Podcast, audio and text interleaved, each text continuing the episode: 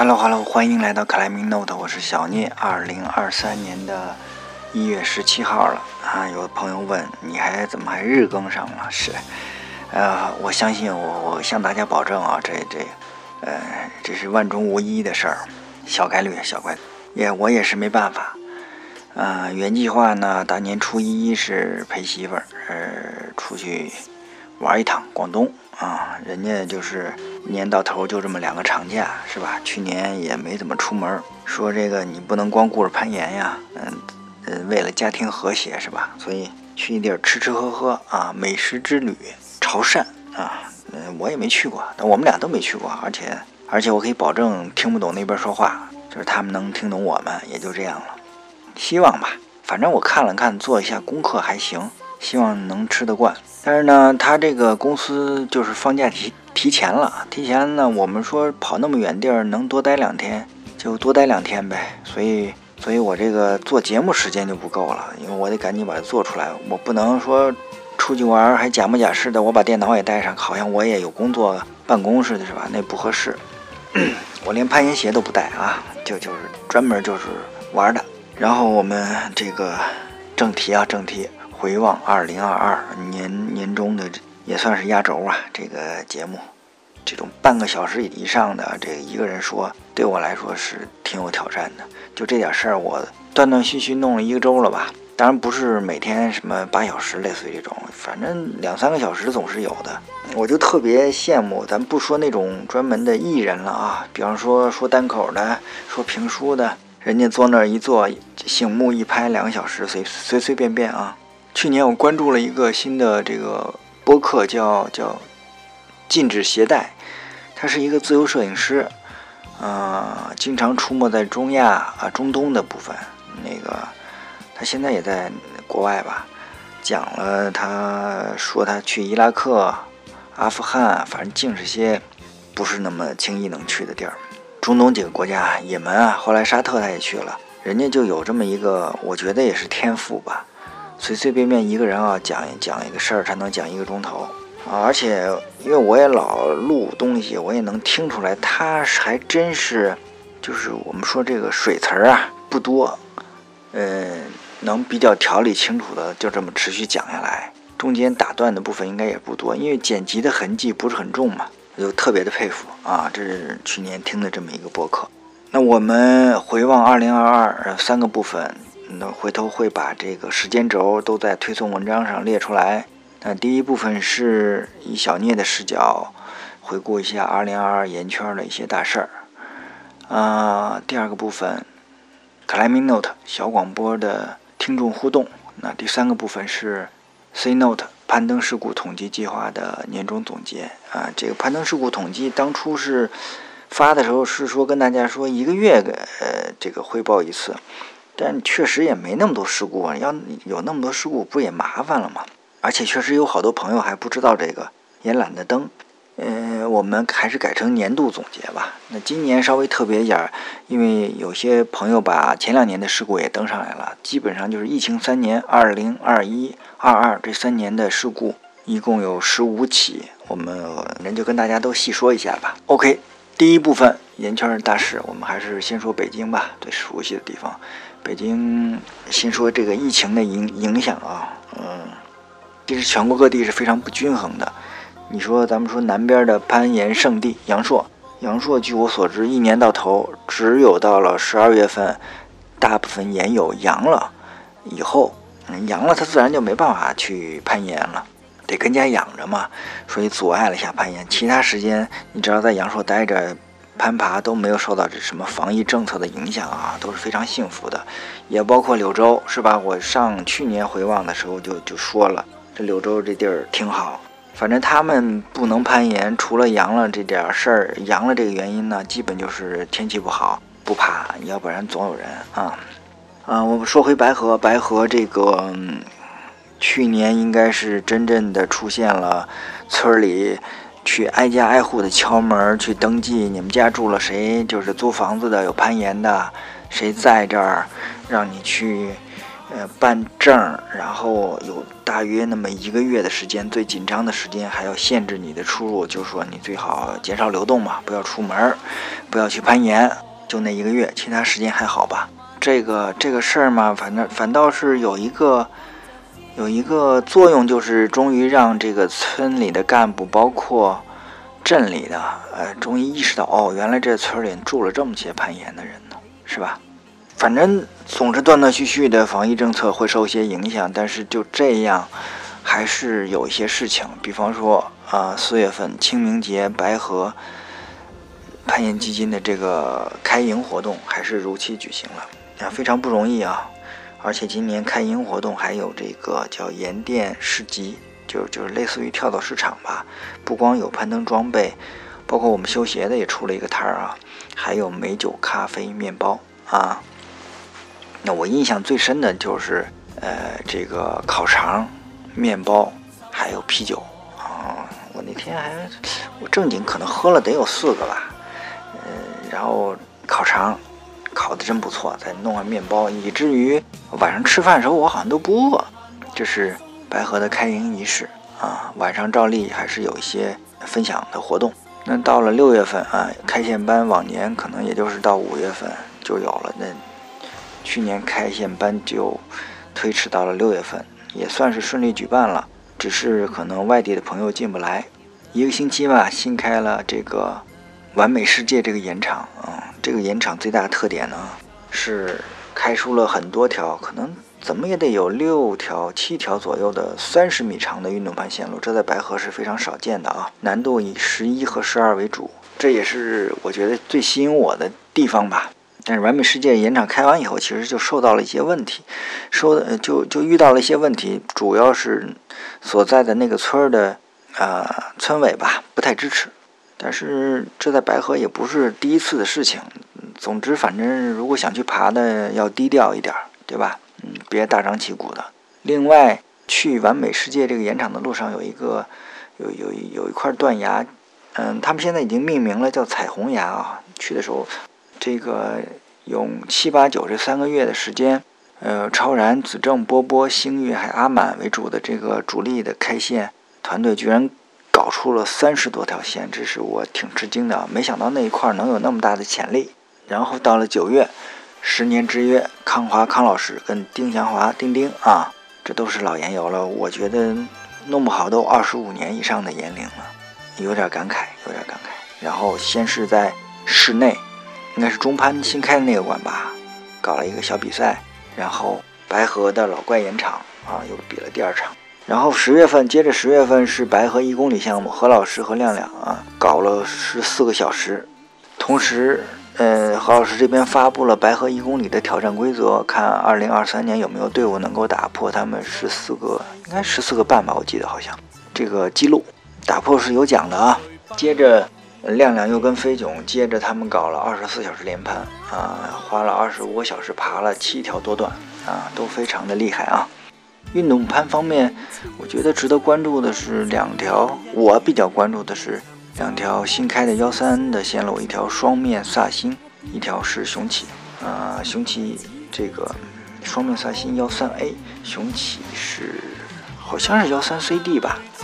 线路风格呀什么的都是应该算是，就是起码是四四星级往上的线路。因为我自己没爬，也是双面萨星我没爬嘛，所以不好做一个准确的判断。但肯定都是白河以后的经典线路了啊。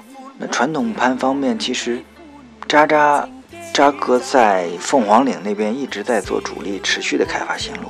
只是不幸的是，到了五月二十号那天出了事故，然后加上疫情的影响，所以去年北京的传统攀。传统攀登能数得上的，应该好像是很少啊，很少。然后这个事故，我们在事故总结里面会再提。报时，报时，嗯，我们鼻涕哥杨杨晶啊，继续继续他的这个，既发现了刘白水这一条沟的这个石头之后，又搞了一条沟，可见我们白河的资源之丰富啊！只要有有这些朋友持续的在努力的在寻找的话。潜力还是非常大的。另外，另外还有一位啊，嗯，我也是，其实到了年底才才知道，我知道他一直在野外经常喜欢野外暴食，但是他后来十一月份发出来，我才知道，他年初定了一个开发一百条野外报时线路的计划，而且到十一月份就完成了，是北京的邵鹏啊。北京有两个邵鹏啊，这个是岁数大点儿。多段线路这一块呢，为何为了白河一公里计划，应该好像是不是去年就这一条啊？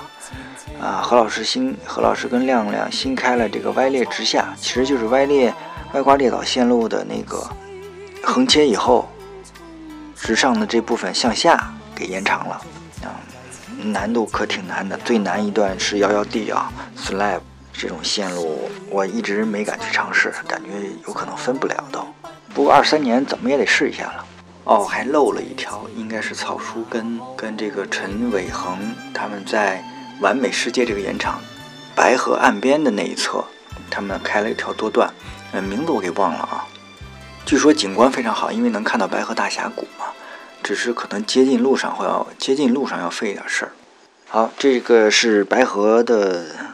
大一点的事儿吧，可能还有漏的，希望有漏的可以在留言区要补充。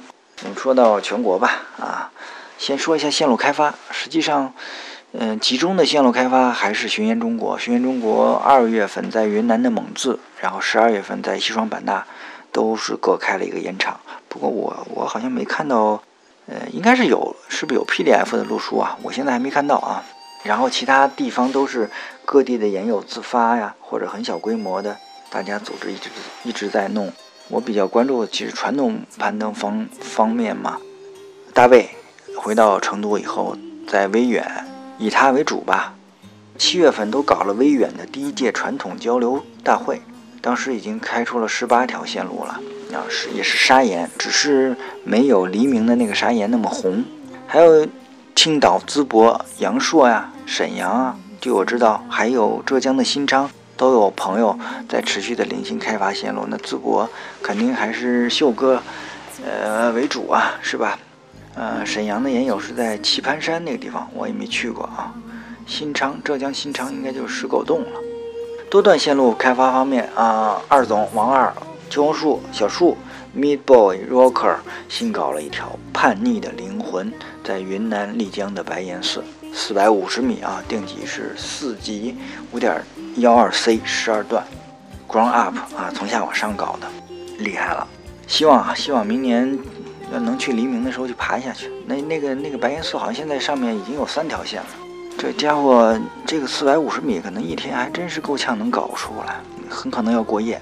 还有一个要提的是南宁，南宁今年在九月份启动了后山盐场的线路维护计划。我也是看到那个赵四四哥的他的朋友圈发的，换了很多挂片，有些是接近二十年的，还有一些是电化学腐蚀，看到的都已经锈了的啊。这个电化学腐蚀其实就是你的挂片跟你的螺栓是不一样的材质，这样就会造成电化学腐蚀。在白河也是有的啊，白河著名的这个多段线路完美心情，嗯，去年的时候白河社区已经明确的发出通知，建议大家暂时不要去爬。因为也是很多的挂片儿已经锈蚀了，需要做维护更换。但是这种事情是需要征求开线者的同意的嘛？就是内部实际上跟开线人已经沟通过了，呃，但是人家那边是希望自己来做这个事情啊。那当然要支持人家的，所以大家是要啊稍微等一等啊，等到换完了再去啊。这是百合社区的建议，提醒大家注意啊。顺便我们延伸的可以扩展一下，咱们研友去外地，你如果去了一个非常少，就是很少有人去的盐场的话，真的是要多长一个心眼儿。我们前面有期节目，大雪在甲米不是，好像有一个有一个刮片就失，呃，刮片就失效了。那次就是他去了那个盐场，在甲米的那个盐场是很少很少有人去爬的线路，对吧？就多长个心眼儿，你得看看挂片的质量，你别上来就上来就真的是胆大就随便冲，不是这样的啊！挂片失效，有的时候一旦失效，后果真的有时候不可想象，而且真的是有失效的。刚才说甲米有，是不是？白河社区这二十二十年来也是已经有两起了啊，只是所幸没有造成这个出现伤亡事故啊，就是挂片直接就崩飞了。那我接着我们延伸一下说材质吧。现在的挂片材质，就是还是要求啊，挂片跟膨胀螺栓，你是必须是同样材质的啊。现在材质最最低配也得是三零六不锈钢了，然后上面一点三幺六，三幺六就比三零六更能耐腐蚀一点。白河社区这边已经进化到 D 二二零五了吧？啊，好像是这个型号，说错了的话大家纠正。就是硬度、防腐蚀性。又比前面这个高了一个层级了。我前年在这个六盘水，呃，当时候开线的时候交流，他们也说过，早期确实是有用碳钢的啊，但是碳钢在现在来说已经明确的声明，就是说碳钢的螺栓你是碳钢挂片，你是只能用于室内啊，不可以用室外的，这就是带来一些隐患啊，所以。一定要长个心眼儿啊，观察一下，尤其是很少有人去爬的线路啊。这个是我们说到线路维护计划扩展了一点儿啊。二零二二年还有一个集中的事儿，就是路书的发布啊，有点集，就是集中。首先是二月份，南宁攀岩路书出了这个指南的电子版，应该是更新的版啊，它是一个 PDF。到了七月份，湖北户外攀岩指南发布了，这是一个纸质的书啊，包括了咸宁、宜昌、黄石、襄阳、恩施、利川啊这几个区域的线路。因为我我还没有看到真的书啊，他买的时候好像需要加一个小姑娘的微信啊什么之类的，稍微有点麻烦。我是想着什么时候去那边爬，然后上那岩馆里直接买一本就得了。嗯，湖北攀岩指南，接着就是。昆明攀岩向导手册二零二二版也正式发布，这个我是买了的。看了一下，那边现在有四十四处岩壁，五百二十九条线路，单段四百九十六条，多段三十三条，难度等级五点六到五点幺四 A。啊，昆明的岩友非常令人羡慕啊。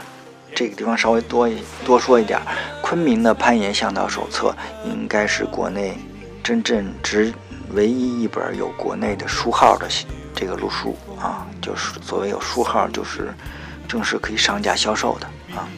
我也其实前年我在六盘水碰见二总的时候，也跟他问了一下，我说你为什么一定要弄这个东西？因为这个在国内弄一个书号耗资不菲啊，而且后面持续的有一些增加了非常大量的工作。他那个路书为什么可能拖了？我印象里怎么也得三四年才出，就是。就是因为这里面有增加了很多大量的工作，我理解他是有种情怀的，要把这个东西要做就做得非常正式。但是我个人来说呢，可能觉得其他的地方不太好笑这个事情啊，因为攀岩路书呃，更多的就是说为这个单花那么多钱的话，可能各个社区很难来支撑支持这个事情。嗯，说到路书，我十二月份去黎明也买了一本，当时旧版的。因为它现在已经有新版了，只不过黎明没有卖的啊，我就在还是买了本旧版，那，那两百页的那版《黎明攀岩指南》，其实也是看到了之前开线者确实很辛苦，也算是致敬吧啊，致敬。但是买了以后，其实我也是也有话想说这件事情，就是我们扩展说一点啊，嗯，黎明的线路开发商。我觉得我我我跟他们没有过直接交流，但是从我的观观感来看的话，确实是开发团队过于封闭了，一个小圈子，导致线路质量上开发的有些很多令人遗憾的地方。那我观察到的最主要的问题就是裂缝不开到顶，这是一个或者说分段分段分得过早了啊，这是一个最大的问题。第二就是它的胶钉。因为它中间换过一次胶钉，胶钉更换项目实施中欠缺考虑啊。最典型的就是胶钉的打顶都打的平行的两个啊，这个在很早之前应该说就是是比较大家公认的，这是不太好的一种方式了。嗯，而且他为当年我印象很深，为了这个胶钉更换的项目还就是募捐来着。嗯，我说实话，那你这样是不是对？捐款人就稍微有一点不负责了嘛，啊，对吧？就是你这个活干得不够漂亮啊。这些原因在哪儿呢？在我看来，就是缺乏交流，多交流，看看别的社区是怎么做的，或者说呃，国际上其他社区好的社区是怎么做的，这样真的是避免了很多的浪费啊。包括有些胶钉运动盘上用用的过密了，在我看来啊，都是一些问题。嗯，它这种小小封闭社区的开发，就是有点像我之前前年我写过一篇文章，叫《白鹤之殇》，就所谓的熵增的东东西，就是你在这样一个封闭的里面，自己小圈子最后玩，整体质量会往下走啊，就是熵增嘛。那最后甚至这个我们都知道，有一年我也说过，黎明这个社区开发。在运动盘开发的时候出现了早点的事儿，这个都感觉让人，这都是二零一几年的事儿了，有点让人可笑啊！而且我们现在看啊，你在一个国家地质公园早点，你是不是一只脚已经进了雷区了呢？是吧？太封闭了啊！我觉得不好啊，不好。当然，这个。致敬的那部分我也明确说了，我买了一本路书就是为了致敬。嗯，黎明的攀岩路书还有它的好的地方，就是它很多单独的线路有单独的照片。我包包括昆明攀岩向导手册，包括北京的路书，包括呃湖北的我没看到，就是受限于篇幅啊，它不可能单独的照片都发出来，只能发一个大图，然后里面线路标上号，然后你再去根据每个号去看线路名称和信息。但是这是这样确实有一个问题，就是。你真正到现场去找具体某条线的时候是挺困难的，特别是线路多的情况，对吧？正因为如此，很多人其实在说那个这个攀岩路书还有没有必要出纸出纸质呢？我我个人觉得它是需要的啊，只是呢看需不需要跟电子版的 PDF 相结合啊。你你黎明的路书确实这方面做的不错，但是它带来的问题就是那书太厚了啊，不好携带，而且很容易散架。说实话，嗯，我们顺便就说到这儿了，就说说说一个，就是这个纸质路书出版啊，卖，比方现在都是一百多块钱，一百多到两百多吧。它有一个很大的功能是募捐的，来为这个本地社区的攀岩线路开发来募捐，呃，筹集资金，募集资金。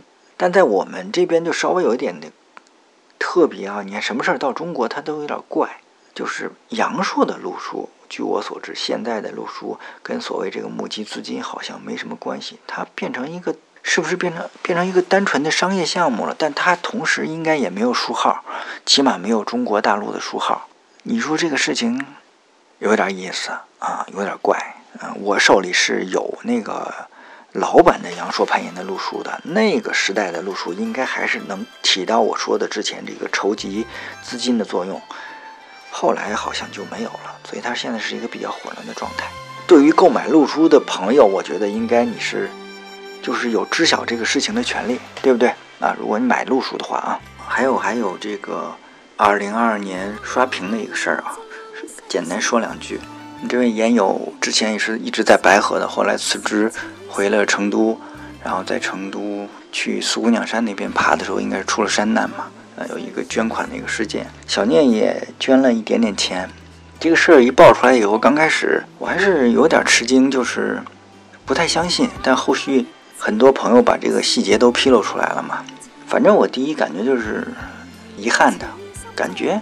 你说一百多万是不少，但是但是你不是还挺年轻的吗？那以后路还长着呢。这个值得吗？这是我第一个疑问啊！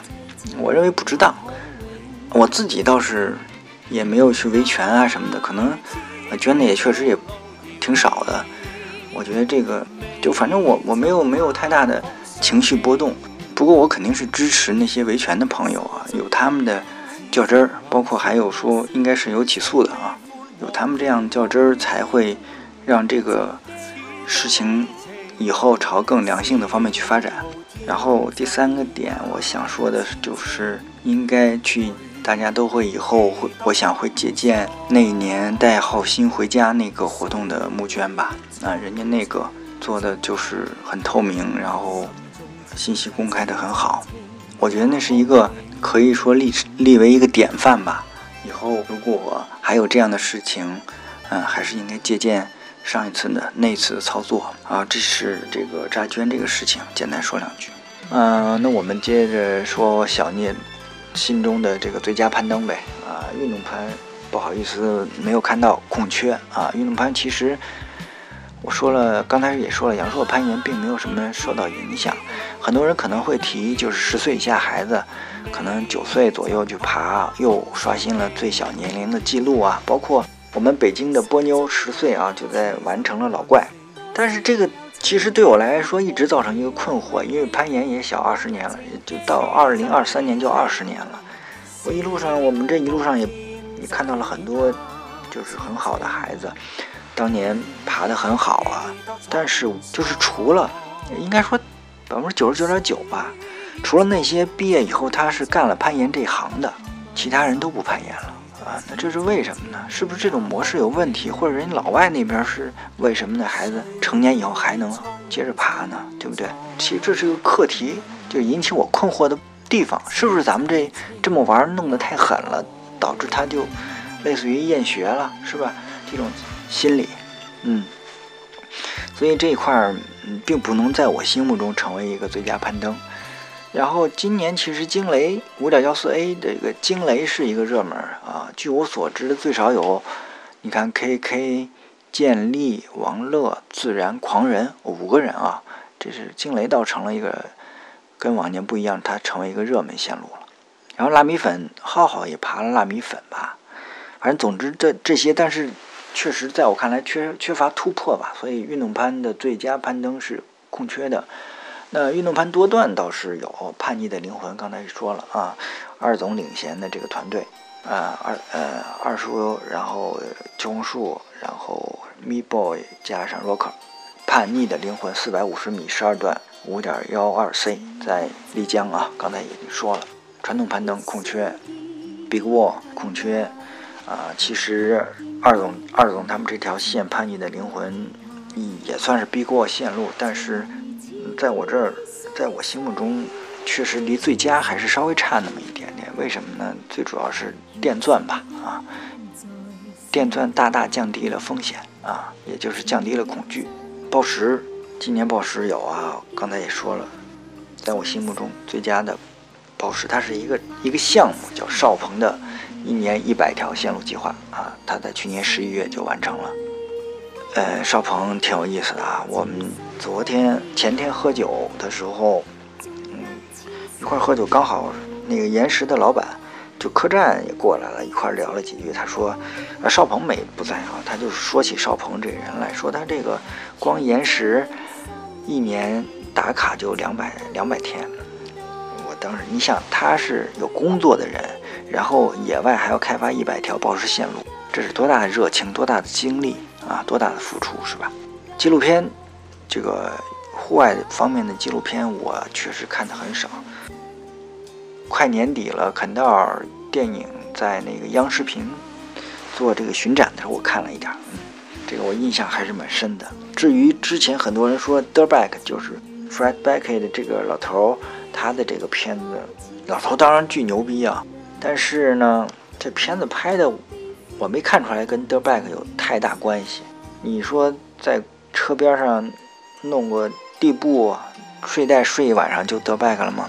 片子吸引我的也就是在四川爬的那个，其他东西它真是挖掘不出来或者拍不出来吧。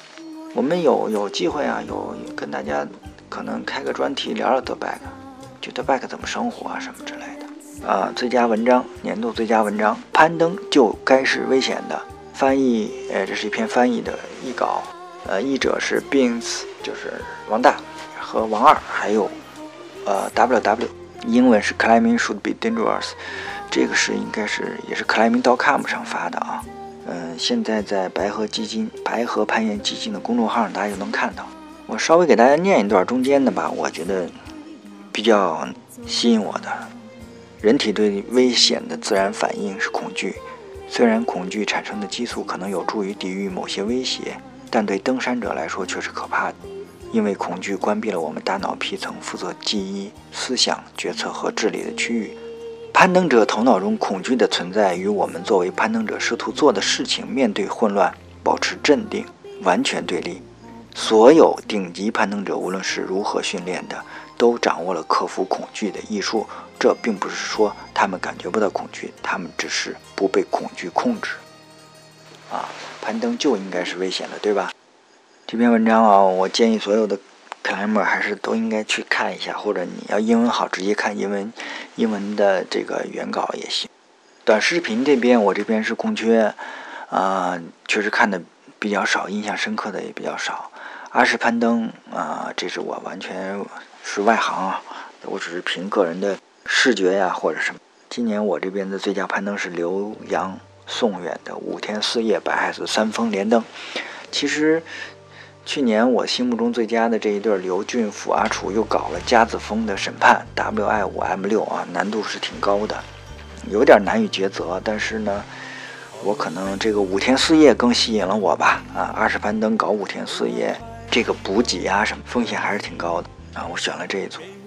嗯，我的年度播客是来自日坛公园，啊，它的第四百四十七，疫情打不垮环球航海的心，两年之后它再度起航。这个是呃帆船环球航海的一个。别看我是一个北方人，而且旱鸭子。我应该差不多直到三十岁啊，才在那个北京有一东单游泳馆啊，我在那儿学游泳。但是呢，反正你现在给我扔水里，我可能能游十米吧，啊，就学的这个结果，确实没什么水性，旱鸭子。但是呢，我不知道是不是因为小时候看那个什么《海底两万里》呀，还有那个那个那个八十天环游地球啊，反正我对这个航海还真的是一直挺有点兴趣。我其实我们这个小广播两年前就约了一个帆船的这个姑娘说聊聊，但一直是阴差阳错，就就就没没那什么。看着二三年是不是能逮着机会录一个帆船的啊？这期节目那期这个我就说日坛日坛的这一期，我还是印象很深的。嗯，这种长航离岸的这种真的是挺极限的。然后它还有一些延伸的这个博客，你比方说《壮游者》有第一百三十九期的《太平洋上漂两年》啊，这个是远洋渔船，也挺开眼界的。真的，你都到二十一世纪了，怎么感觉在远洋上打鱼的这帮人？受到的待遇可能还跟一百年前就未开化社区社会的时候那个那个差不多似的。这那那个节目听的我我都不想吃鱿鱼了啊！他是在秘鲁的那个公海，就是钓鱿鱼啊。然后还有一百四十一期也是壮游者啊，公海上的鱿鱼游戏，这个是讲这个捕捞海洋捕捞的相关的。有兴趣啊，大家可以听一下。反正我算是应该算是一个播客的重度用户吧。呃，一年去这个。小宇宙啊，给我发去年的这个总结，我一年听了六十七个节目，五百六十四小时，反正节目没做什么，全听了。好，这是二零二二，这边的攀登圈的回顾，肯定有漏掉的啊。大家有希望有有心目中好的攀登，或者说有我漏到的事儿，可以在留言区评论区留言。我们第二部分听呃，这跟听友的互动啊，之前也很少做这个事儿，所以这次留言的听友也很少，哎，没关系，我们少嘛，我们都给它全念出来，就细致一点啊。首先第一个是闲聊几句关于二零二二年终总结那一期下面的留言，那这个留言的朋友叫安照章啊，这个是在英国的，嗯，他他他真是写了不少啊，我我。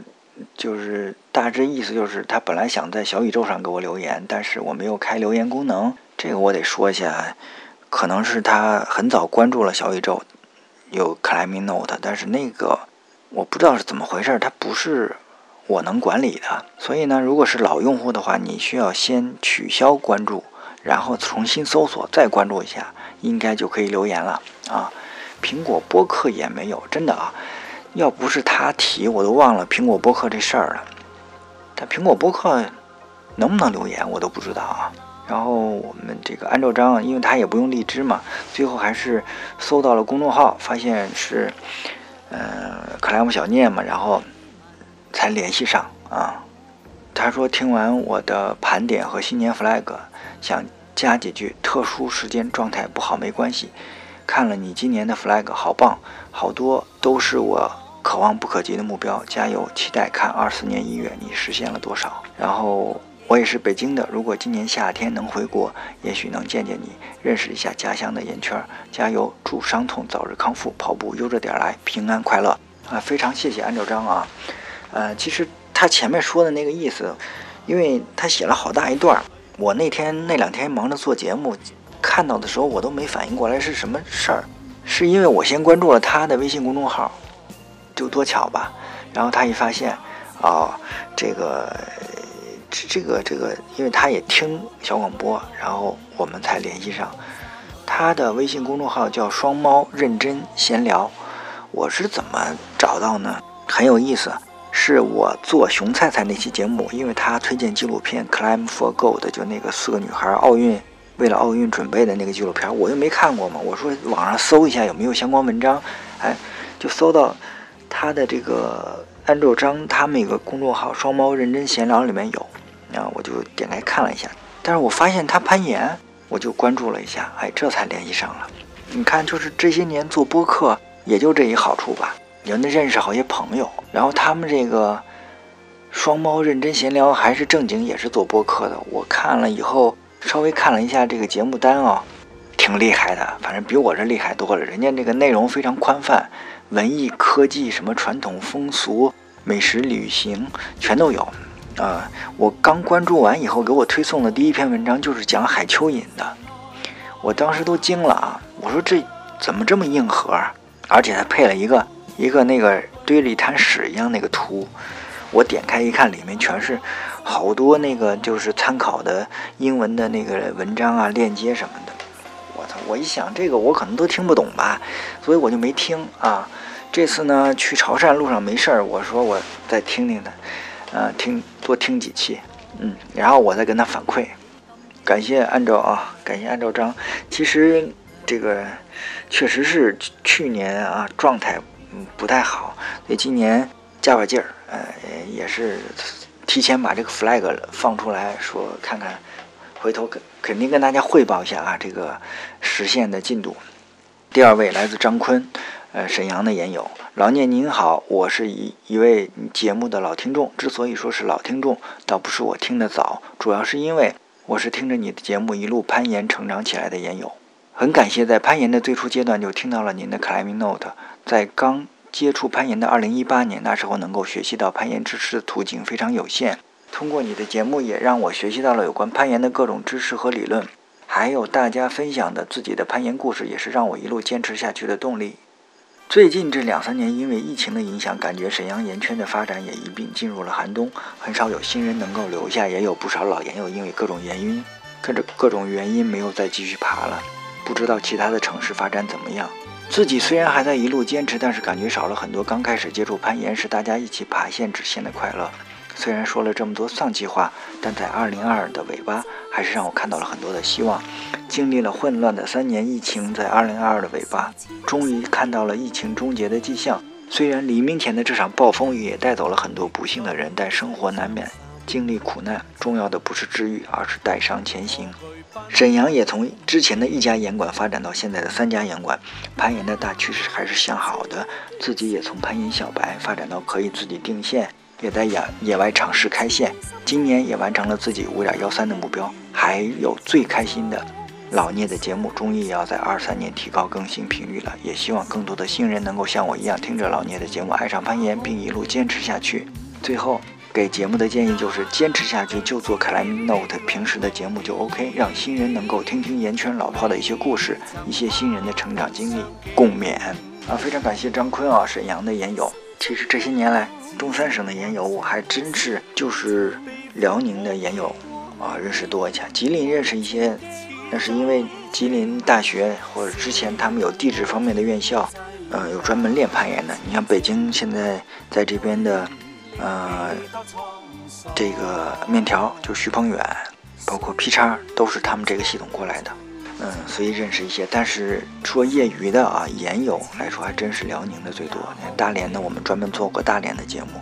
沈阳的我也认识几个，啊，呃，非常感谢张坤，他说这个情况就是沈阳现在严管的情况，我觉得其实挺正常的。攀岩人口要想上来，还是有很长的路要走，要有心理准备。就由一家变成三家，但是其实要想活下来啊，还是得靠儿童培训，而不是说短期内没法指望说研有。嗯，我觉得，但是对于个人来说，想保持兴趣，保持攀登的兴趣，或者怎么样能够获得更多的兴趣，只有一个办法，因为你本地的那个攀岩环境是很难很难短期内改变，就是平常辛苦一点，多搬砖，假假期多走出来，一定是这样的，多交流，多爬不同地方的线路，反正我这儿只有这一个办法了啊。下一位林浩涛。啊，他说去年好像有很多室内抱石跳下来或者掉下来导致膝盖韧带断裂撕裂的情况，在目前室内抱石活动越来越普及以及管越来越多的情况下，以后可能一大部分的事故都会集中在这方面，值得说一下感觉。OK，我们待会儿在这个事故总结里面会重点说。第二个部分说到腰椎啊，就是因为我那个个人的总结里面可能说了自己腰有问题了啊。嗯，有这个问他是腰也是也是最近刚伤的，所以问一下。其实呢，光北京啊，我认识腰椎、腰突啊的研友，我起码得四五个啊啊，就是有的。那我自己这个腰突历史已接已经接近十五年了，所以我们都能向大家证明，就是腰突是可以攀岩的啊，这个没问题。但是有一些注意事项跟大家说，当然我这是一个也算是久病成医吧，呃，不是正经的医疗建议。你要想想那什么，你上医院去还是看听医生的也没有，嗯，那最好是不是？我这只是我自己的一点点小经验啊。首先，急性期，我们说急性期是什么呢？就是你直也直不起来，弯也弯不下去那个状态，嗯，有点像什么呢？有一个影视剧的演员啊。张嘉译，你看他走路那个劲儿，他那腰就直不起来啊。当然，我我我看过一篇采访，他那个腰更严重，他叫好像是奔着墙直去的，那更更严重。但是确实那个状态就是你想直直不起来，你想弯下去也弯不了，很疼啊，一动就很疼。这是叫我我们叫急性发作这个时期。发作以后呢，两种办法，你可以正骨啊，但是前提是你得找到靠谱的医生啊。从北京来说，我这十几年，因为我是经常找正骨的，就是也不是经常找啊。最近这几年，因为腰好多了，就没怎么找了。我就知道他们这里面滥竽充数的非常多啊，钱花了什么也治不了。真正好的，那就是一两下的事儿就给你掰了啊。没有的话，耐心趴着养，趴着吃点消炎药啊。咱们这攀岩的身体都好，四五天一个星期。怎么也能过去啊！你就记住，这是急性期。嗯，我不是没去过医院啊，我我我我在正骨之前什么的，北京或者全中国应该说最好的骨科医院，这个这个积水潭，我是去专门看过腰的。拍完以后说你什么，呃，第几椎突出，椎间隙狭窄，还有椎什么管儿闭锁不全，就是我那个没长没长严实。我问他为什么，人说有可能是天生的。哎，这这没法说，反正就是最后的治疗方案是要让我那个做手术打钢钉。我还问过医生的朋友，人家说你比较年轻，那时候三十多岁，要想做的话早点做没问题的。但是呢，我问了一个不该问的问题，我说这个，那我这个做完还能攀岩吗？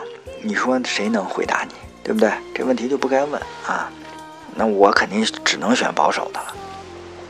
啊，保守还行啊，这么多年下来了，啊，偶尔犯一犯。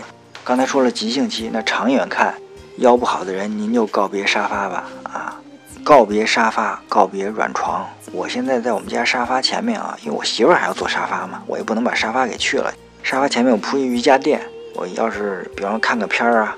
长时间的话，我就在瑜伽垫上坐着，背后靠着沙发，告别软床啊，就是软床垫子啊，基本上你就睡不了软床，最好是硬板床。像那现在我睡是棕垫嘛啊，就是也已经相当硬了，上面铺铺一层褥子，铺个床单就行了。嗯，那对于我来说，你看我现在出门啊，长时间出门的话，因为客栈啊，旅馆啊，基本都是软床，对我来说就是特别大的问题。我休息不好啊，时间长了腰不好。我也试着趴着睡，趴着睡是一个解决方案啊，但是趴着睡就是老醒，它也是一事儿，也不算一个，只能是一个对我来说是临临时的解决方案。还有，那那什么叫长远的解决方案呢？就是你要想办法把你的脊椎两边这两条肌肉要练起来啊啊！其实不光这两条，它还有一些辅助的肌肉，有很多办法，呃，什么瑜伽、普拉提，尤其是普拉提和那个。健身房撸铁的一些动作啊，都是可以的，但是你要循序渐进，每个人摸索不一样的，因为你看着大家都是腰突，但是你那个腰椎旋转的角度，你受伤的方向是不一样的啊，所以没法跟你说一个动作都是都适合。据我所知，有特别牛逼的康复康复师啊，是能够根据你腰椎的具体哪一节突突的方向来给你相应的制定。你的康复动作的啊，这是何老师告诉我的。他的康复师当年是很牛逼的，有这样的案例。但是我没有找过康复师，就是这么多年来，我跟我自己的身体，这个腰伤已经达成了一种，我觉得是一种平衡吧啊。而且你要是练有一些动作的话，练腰的动作，这个腰伤是它是有一个迟滞的反应，不是。我们说当然是控制重量，甚至有些是空身的动作，就是不负重的动作。做下来，你你你刚开始是当天你是没事儿，但是第二天你腰部会反应很明显啊，这是腰伤的感觉啊。基本上就说这几条吧。啊，当然啊，你前提是你得上医院，你拍片子你得确诊你是不是腰突啊。你要不是的话，那我这说的就跟你这更更没关系了啊。下一位田京啊，北京的也有，嗯，想问一下。就是不工作，一天到晚攀岩的老师都是如何解决经济问题的？不知道能不能多采访一些老师们，解答一下我的疑问。我也很想早日退休，专职攀岩。这微信上问我的，我当时就直接跟他说：“你不是刚换工作吗？别乱想，你踏实搬砖就行了。”啊，这是开玩笑啊。其实，咱们实事求是的说，问嘉宾这种问题对我就要求有点高了。我得跟他多熟，我才能就就问人家这个。怎么挣钱的这这种问题啊？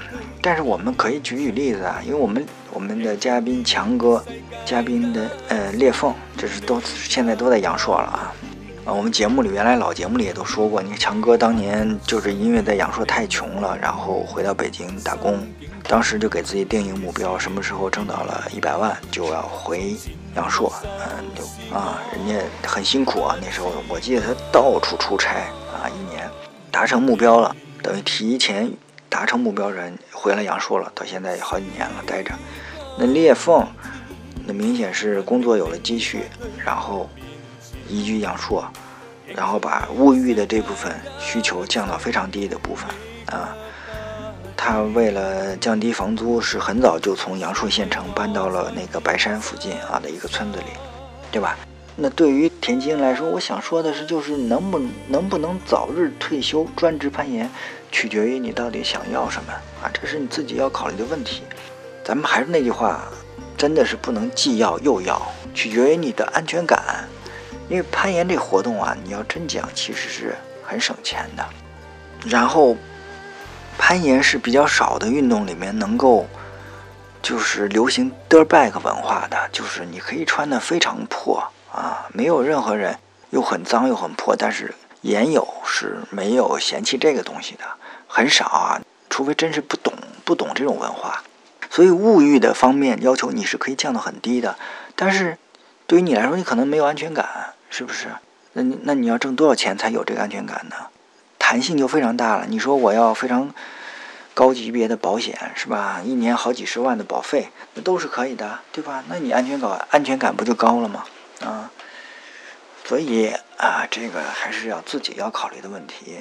嗯，至于你说，嗯，你看杨硕这些朋友的生活，人家也有，他们叫撸大绳嘛，就是帮人带带队，啊，给人保护攀岩，也有的话挣一些外快，有销售装备的。那还有一些，我也知道他们家里是有一点点生意，但是很成熟了，可能一两个月才需要。过问一下，或者看看账啊，月底看看账就行了的，都有，各种都是不同的情况，你要看你适合什么那还有一些，那可能人家家里有房子，出租就有一笔租金啊，是不是也够了？反正你省着点，攀岩确实不怎么花钱。可能能跟攀岩这种活动相比的，据我所知就是那个，好像冲浪吧，冲浪就是买个冲浪板的钱，他们连衣服钱都省了，几乎不穿衣服，对吧？好了，这是听众互动的部分。那我们最后一部分是关于二呃 C Note 攀登事故统计计划啊。现在我们搜集了去年啊是搜集了十五个事故，时间跨度是从二零二零年一直到二零二二年啊。还有一个二零一七年的有点早了，也不是特别典型吧，就没把它放到这次统计结果里。但是人家是录上来的啊。我们就一个一个说吧，因为也不多，而且有的是特别典型的，而且我们的听众非常的热心，他有些的事故已经描述的非常清楚，包括原因分析啊。第一个就是二零年的呃攀岩馆事故，呃，这都是我们的听友自己写的啊。岩馆报时意外落地受伤，医院核磁后诊断为右腿胫骨平台压缩性骨折，我都从来没听说过这个啊。无需手术，急性恢复期两个月。原因：当天刚刚完成了一条 V 五，又练习了横移耐力，爬得很开心，也很疲劳。爬最后一一把 V 二简单线，手点没抓住，意外脱落。落地时没有调整好身体姿势，右腿直直地杵到垫子上，膝盖完全没有弯曲，感觉膝关节一阵剧痛。啊，分析原因：一，当天爬到历届，身体很疲劳，没有休息过来。就上墙了，身体上没有准备好。第二，意外脱落，身体没有准备。第三，核心力量太弱，在空中身体不受控制，导致容易受伤。很多玩野外嗨爆的人脱落会更加危险，但是他们的身体控制力强，落地的时候就能调整身体的姿态，避免避免受伤。然后后续呢，他写了是没有手术，后续经过两个月的专业康复，到七月份就红点了，红点了新的线路。其实暴食对身体能力的要求很高，需要做出极限动作，并且频繁面临意外落地和落地姿势不受控的情况。面对这些问题，呃，面对这些问题，首先是增加对脱落的预判。当你知道要脱落的时候，有准备的落地通常是非常安全的，而意外脱落会大大增加风险。其次，需要更熟练地掌握多种正确的落地姿势。除了最常用的向后坐之外，根据根据落地姿态的不同，还有侧滚和向前滚的方式，这都需要更好的核心力量和身体控制能力。我受伤的时候，就是上半身重心太靠前，已经不能往后坐了，才会冲击力全部落在腿上，没有获得有效缓冲。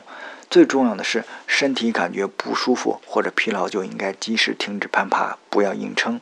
延长攀爬的休息间隔，不要多天连续高强度攀爬。从康复的角度看，如果只是骨头的问题，当时看起来很严重。通过科学合理的康复，其实恢复的还是很快啊！感谢我们这位听友啊，他的原因分析已经很明确了，而且这个其实很典型，就是下落身体姿态的控制。而且他也明，他也说的很好，就是我们不光要说，你看现在一个新人啊去了严管，教练会教你是向后坐，然后顺势，呃。向后倒，但其实这个是，确实是完全不够的。对于我自己，更多是侧滚，就是落地以后朝侧前方顺势一滚。当然，我们原来做报时安全的节目里面也说过啊，这个仅适合于室内报时，野外是不行的。野外要求你一定要站住啊。但是呢，你看啊，就站着一下，我都不说野外了。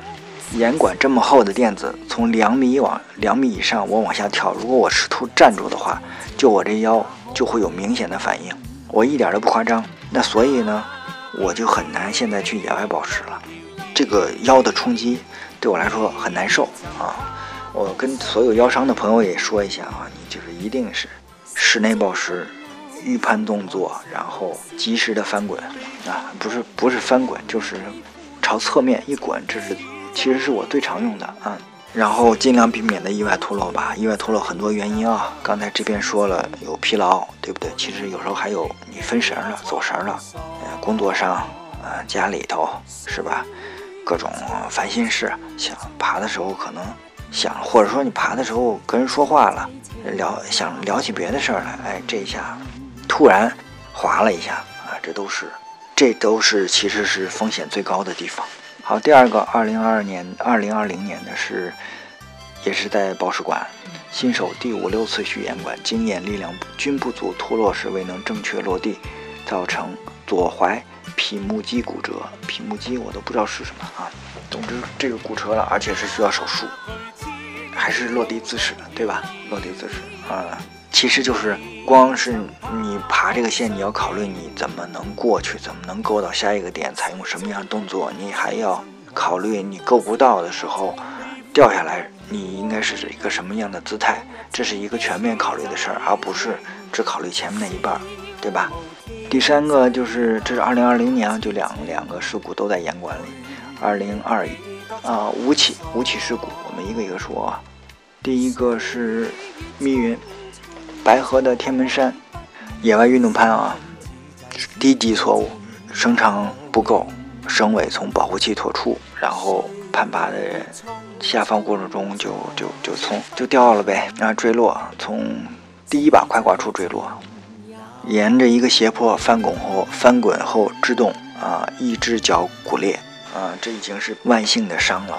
你这中间有一块什么突出的石头啊什么的都够呛，无需手术啊，骨裂养了可能两三个月吧，我印象里是。嗯，这种错误反正伤者跟保护员都有责任。可能保护员的责任更大一点吧。如果你对线路情况不熟悉的话，省尾结，啊，是一定要检查、检查再检查的。第二起，白河的金陵谷二楼，先锋突然失去意识冲坠，头部撞击岩壁，头盔没事儿，头皮破了。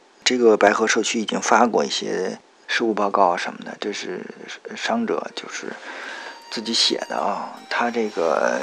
为什么会突然昏昏过去？其实众说纷纭，但是现在基本上看怀疑是低血糖，因为他之前有一些减肥的经历啊。那第三个在房山落石坠落，正中膝盖啊，这个是肌肉软组织的伤。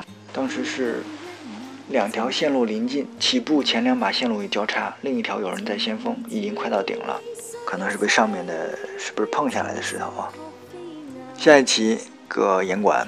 呃，当天早上去献血了，傍晚去报时，人有点累，精神略恍惚。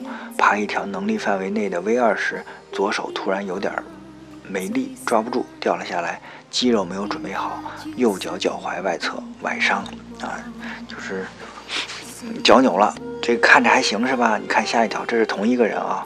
第一次受伤后没有重视，其实韧带已经断裂了，所以右踝特别松，很容易再次崴脚。所以当天。我爬了蛮久，特别累的时候，又是很低的地方崴了右脚，这次就去了北医三院，并且准备手术。这个听友很热心啊，他把那个手术的那个单子都传过来，我看到了，我给大家稍微念一下他这个手术的名字啊：右踝关节镜探查，病灶清理，外侧副韧带指点重建术啊。这个原因分析就是有旧伤，但不知道。本身右踝崴伤过，当天没有带护踝爬，而且爬久了太累了，精神恍惚了。对，嗯，其实跟我们那个前面刚才说那第一个典型案例因素都包括包括在这里面了。呃，下落姿势的控制，对吧？呃，疲劳导致没有控制好身体姿态。嗯，我们接着是到了二零二二年，二二零二二年开年就是严管的两起，一起是手指骨折，呃，应该是骨裂吧。第二个是。新人暴食，开放性骨折啊，挺惨烈的，也脱不出上面两条吧。更多的是像新人的话，就是光关注自己做动作了，而没有考虑下落姿势，很惨痛的一个教训。又一起绳尾没有打结，这个放下攀爬时绳子完全都保护去脱出，坠落约一点五米至土坡上缓冲。呃，这个是在瑞士，应该是我们的华人也有。他这个事故跟我们前面那个是类型是一样的，原因是一样的啊。呃，只是万幸这个在土坡上有缓冲啊，基本上没受什么伤。第二起白河精灵谷夜攀，这个是运动运动攀嘛，拧期导致韧带撕裂啊，这个其实倒是蛮常见的。嗯，我这边也撕过，通常反正就是各种原因吧，身体状态不好，没有热身。或者是那两天比较疲劳吧，基本上这种还算是比较常见。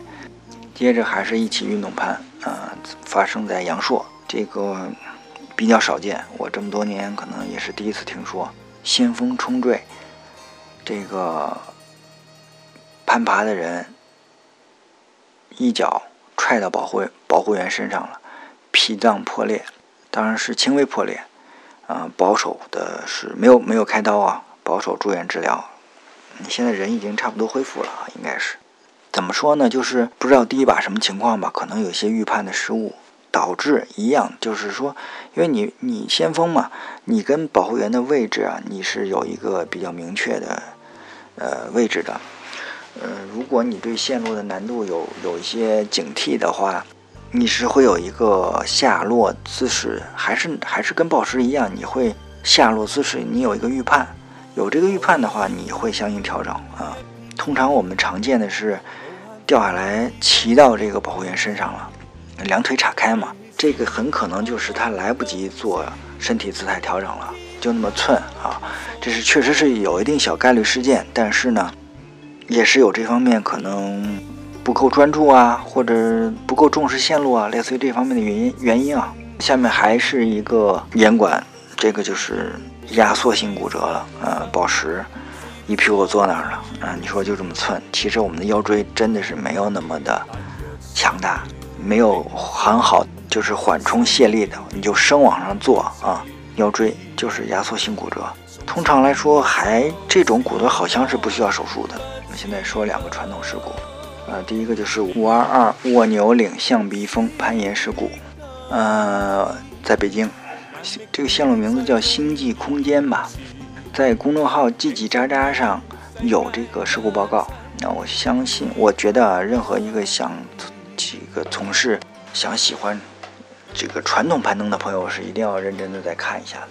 致命的原因就是六号塞上连接的延长外挂从塞子上脱出来了，也就是说离它最近的那个六号塞没有生效啊。没有生效的原因，事故报告里已经也分析了几种可能性嘛，但是。现场也没办法去复原这个情况，只是这是几种可能性之一。总之，它有一定的小概率性。事故报告要认真的看。呃，我就是对这个事简单说一下几个点。一个是事故发生以后，就是想攀的团队吧，应该去过好几次，我知道，包括何老师也去过，因为社区的这个核心人物嘛，他们都对这个事情真的是特别的关心。然后。复盘呀，包括推导啊，这个事故的原因啊，都做过很多次，底下讨论过很多次。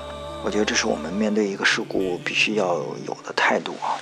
嗯，第二个就是他这个事故报告下面有那个评论啊，评论我看了看，有些还是挺让人怎么说呢？这确实是社会是多元的嘛，什么样人都有，就是有一些是没有。没有认真看报告，或者是不是不懂传统攀登啊？还有一些就就有点这个，我不知道是什么样，嗯，就是这种思维灌输下来的话，他会质疑啊。你比方说质疑你这个攀登有没有经过审批呀？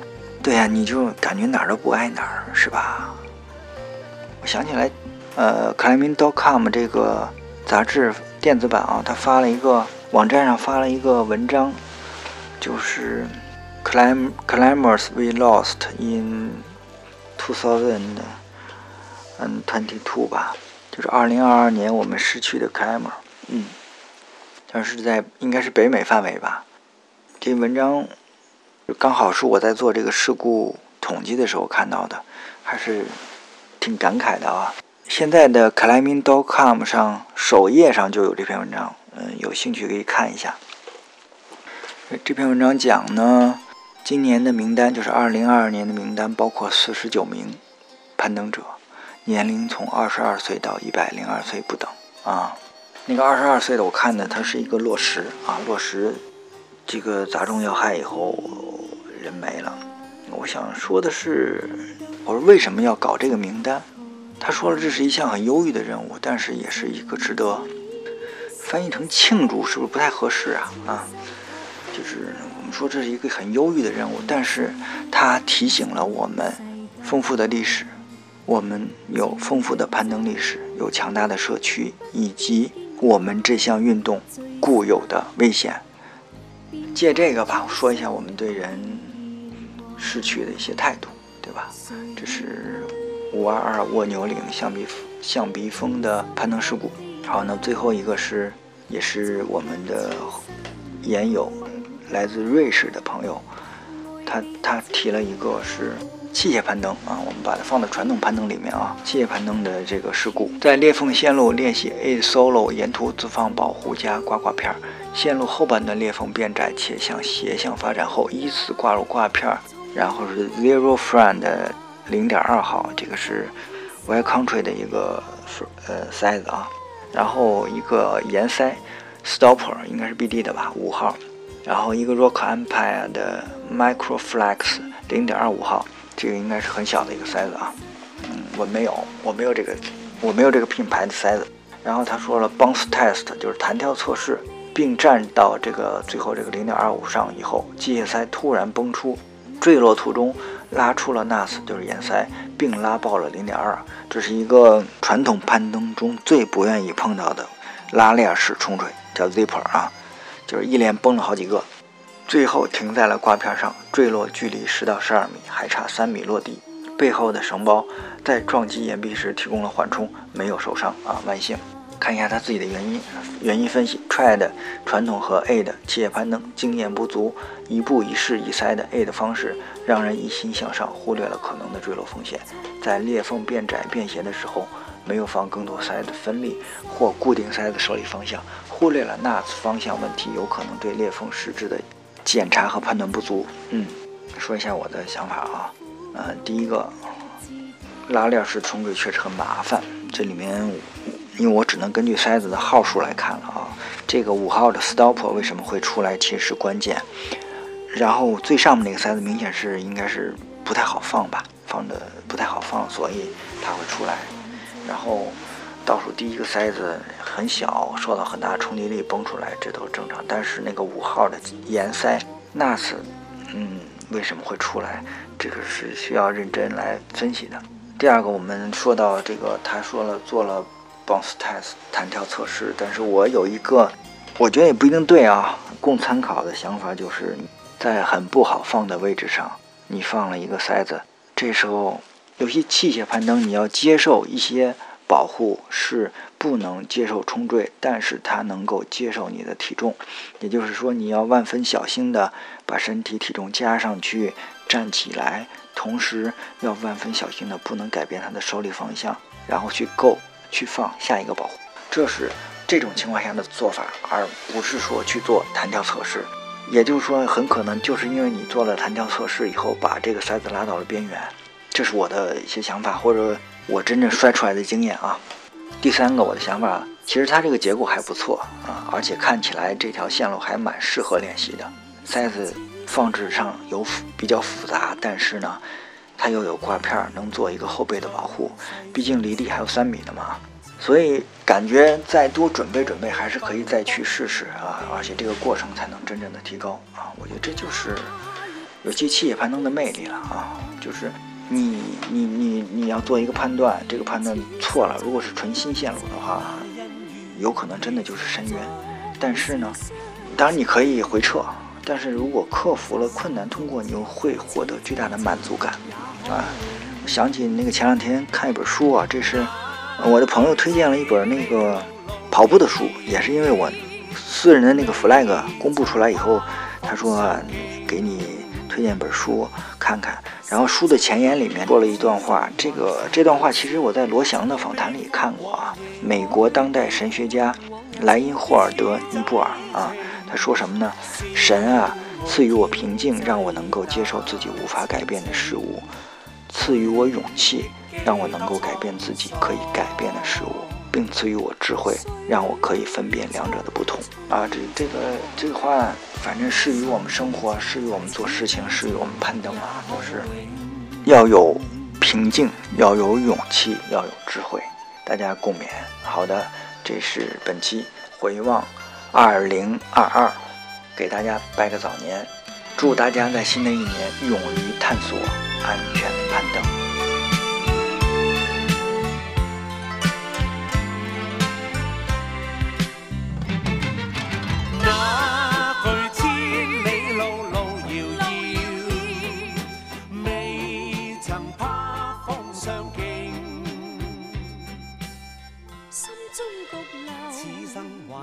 多少友情，悲欢往日，过去悲欢，往日情景，此际情，笑傲天际踏前程，去历几多沧桑。岁月匆匆再不问，心中此际此际情也可永。岁月匆匆再不问，此际情也可永。